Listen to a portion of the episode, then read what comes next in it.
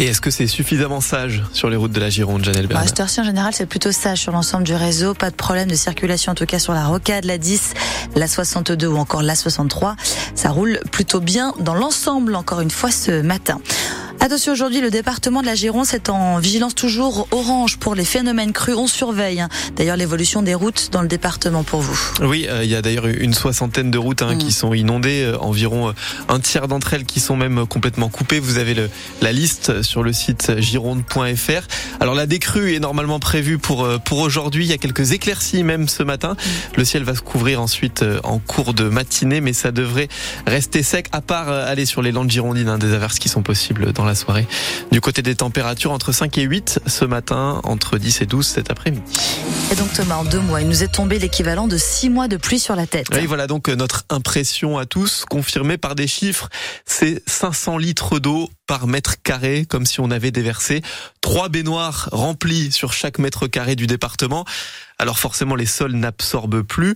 Exemple à Sablon, dans le Coutradé, près de Saint-Denis-de-Pile, toutes les routes d'accès au village sont coupées à cause de l'eau. Il a fallu évacuer une vingtaine d'habitants.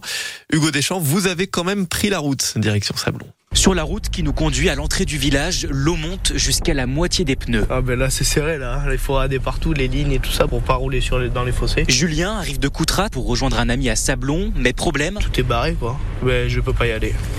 Pas le choix, il faut faire demi-tour ou continuer à pied. L'eau arrive jusqu'aux genoux. Marie longe la route. Il lui reste 20 minutes de marche avant de rentrer à la maison. Il faut laisser les voitures à l'entrée du village et prendre des bottes. On est un petit peu coupé de tout, quoi. Alors, la mairie a dépêché une solution pour ramener les habitants chez eux. C'est l'agent de la commune là, qui nous a ramené un tracteur pour pouvoir regagner notre maison. Sinon, c'était impossible. Julie, la trentaine, doudoune sur les épaules, habite ici depuis 7 ans. Et à cause des inondations qui se prolongent, elle ne peut pas rejoindre la boutique où elle travaille à Libourne, mais c'est aussi toute sa famille qui est impactée. Mon fils ne peut plus aller à l'école jusqu'à lundi parce qu'il est à l'école de Guitre. Les habitants sont habitués, comme Julienne, 73 ans.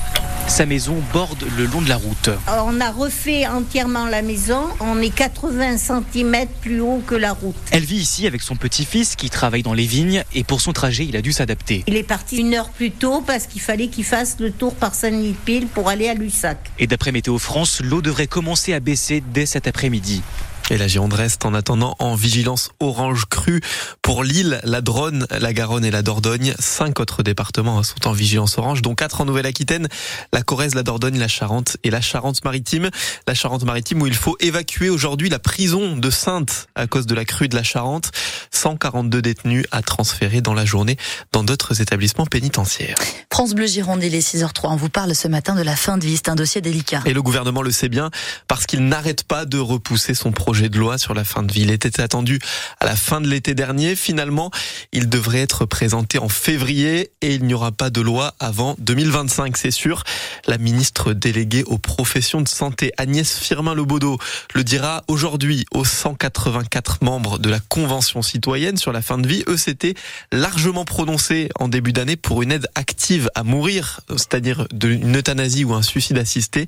Mais le temps presse pour ceux qui ne veulent plus vivre dès maintenant comme cette habitante de Bouliac qui va aller mourir en Suisse. Jules Brelas, vous l'avez rencontré. À 63 ans, Catherine est atteinte de la maladie de Huntington, souvent présentée comme l'une des plus cruelles qui soit. Cette pathologie neurodégénérative incurable s'ajoute chez cette retraitée à un cancer du sein métastasé. C'est pourquoi elle souhaite faire ce dernier voyage en Suisse. Pour l'instant, mon dossier est complet au niveau administratif, mais c'est compliqué parce que il faut payer la somme de 4000 euros pour qu'un médecin étudie et accepte mon dossier. Pour moi, la solution idéale aurait été ce suicide assisté en France. Mais bon, la, Convention citoyenne n'a rien fait avancer, rien n'est fait encore. Une attente insupportable pour Catherine et son mari René, prêt donc à payer 11 000 euros au total pour ce suicide assisté proposé par une association basée à Zurich. Tout ce qu'on verse d'avance, là, par exemple, les 4 000, ça peut ne pas conduire à tout le protocole parce que... Au niveau du suicide assisté, en Suisse, il faut avoir toute euh, sa conscience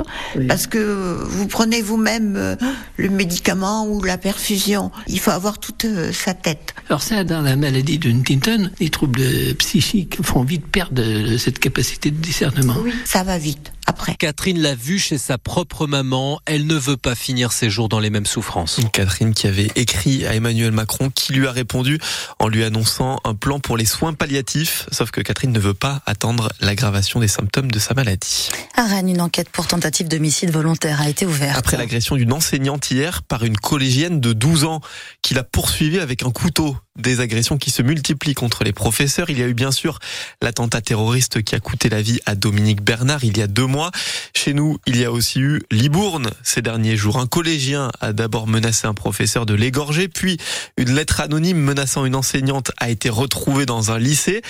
Alors est-ce que les étudiants ont toujours envie de devenir professeurs Eh bien Faustine Calmel est allée leur poser la question. Sortie d'amphi devant l'université Panthéon-Sorbonne, la nuit est déjà noire. Valentine discute avec une amie après son cours de philosophie, bousculée par les attaques contre des enseignants, jusqu'à lui inspirer plusieurs questionnements. Est-ce que ça vaut la peine Travailler dans cette branche qui est déjà euh, pas très reconnue? Et à quel point est-ce que euh, je suis capable de résister à ce genre de crainte? Et est-ce que c'est quelque chose euh, que je pourrais gérer au quotidien ou pas? Elle n'a pas les réponses, pas encore. Arnaud, lui, ambitionne de présenter l'agrégation de lettres classiques l'an prochain.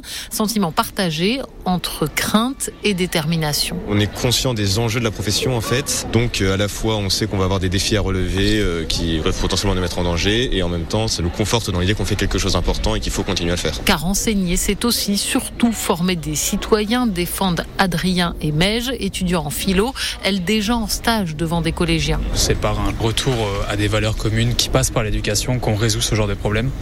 Les transmettre ce serait assez important donc ça renforce un peu ce choix aussi. Je ne ressens absolument aucune crainte quand euh, je suis face à des enfants et je pense que le lien euh, élève-enseignant perdure euh, malgré absolument tout ce qui peut se passer. C'est là-dessus qu'il faut se fonder pour continuer. Beaucoup espèrent pouvoir compter aussi sur des formations et le soutien de leurs futurs collègues enseignants. Le reportage de Faustine